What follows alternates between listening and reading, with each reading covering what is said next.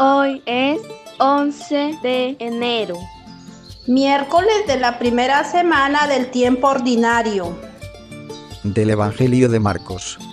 En aquel tiempo, al salir Jesús de la sinagoga, fue con Santiago y Juan a la casa de Simón y Andrés.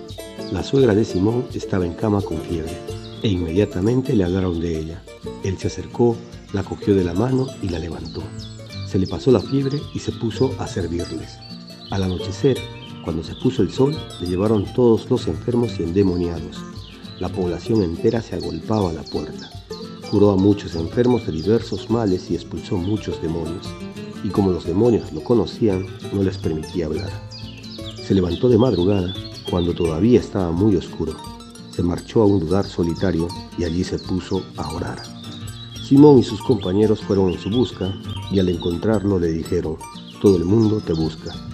Él les responde, vámonos a otra parte, a las aldeas cercanas, para predicar también allí, que para eso he salido.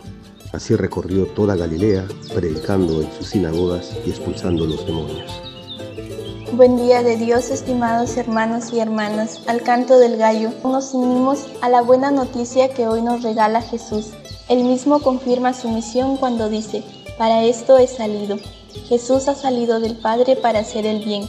Su amor y su bondad van a la par. En el Evangelio de ayer, la gente estaba asombrada de Jesús porque enseñaba con autoridad, que hasta los demonios le obedecían.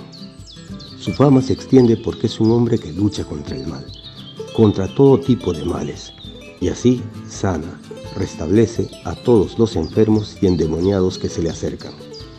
¿Cuál es la fuente de su autoridad? La relación con Dios su Padre, que es amor, misericordia y acogida, y la relación con los demás, es de servicio y de entrega. El Evangelio de hoy nos narra que Jesús se levantaba de madrugada para orar, y allí le encuentran sus discípulos, en medio de la oración. La oración es su alimento diario para sostener la misión que Dios le ha dado. Oración y misión en la vida del cristiano van juntas. Después de orar, Jesús dice a sus discípulos, vámonos a otra parte, a las aldeas cercanas, para predicar también allí, que para eso he salido.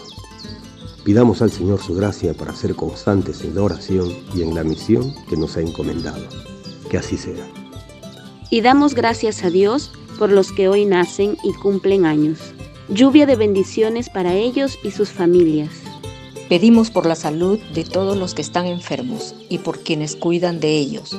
Que el Señor les dé la fortaleza, el consuelo y la salud que necesitan. Y oramos por todos los difuntos, que descansen en paz y que Dios consuele a sus familias y amigos. Gracias Señor por enseñarme que lo fundamental en mi vida es la caridad. Ayúdame a amar a mi prójimo con el mismo amor con que te amo a ti.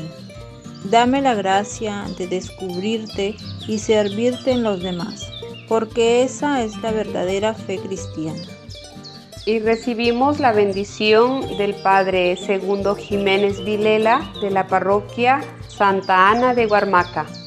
La bendición de Dios Todopoderoso, Padre, Hijo, Espíritu Santo descienda sobre ustedes, sobre su familia, sobre los proyectos de sus vidas y los acompañe para siempre. Gracias por orar al canto del gallo. Si usted quiere apoyarnos, comparta con los suyos el enlace de esta oración. Oremos juntos. Oremos con perseverancia. Oremos con confianza. Estamos en las principales plataformas de podcast y en YouTube. Búsquenos como orar al canto del gallo. Una producción de Al canto del gallo.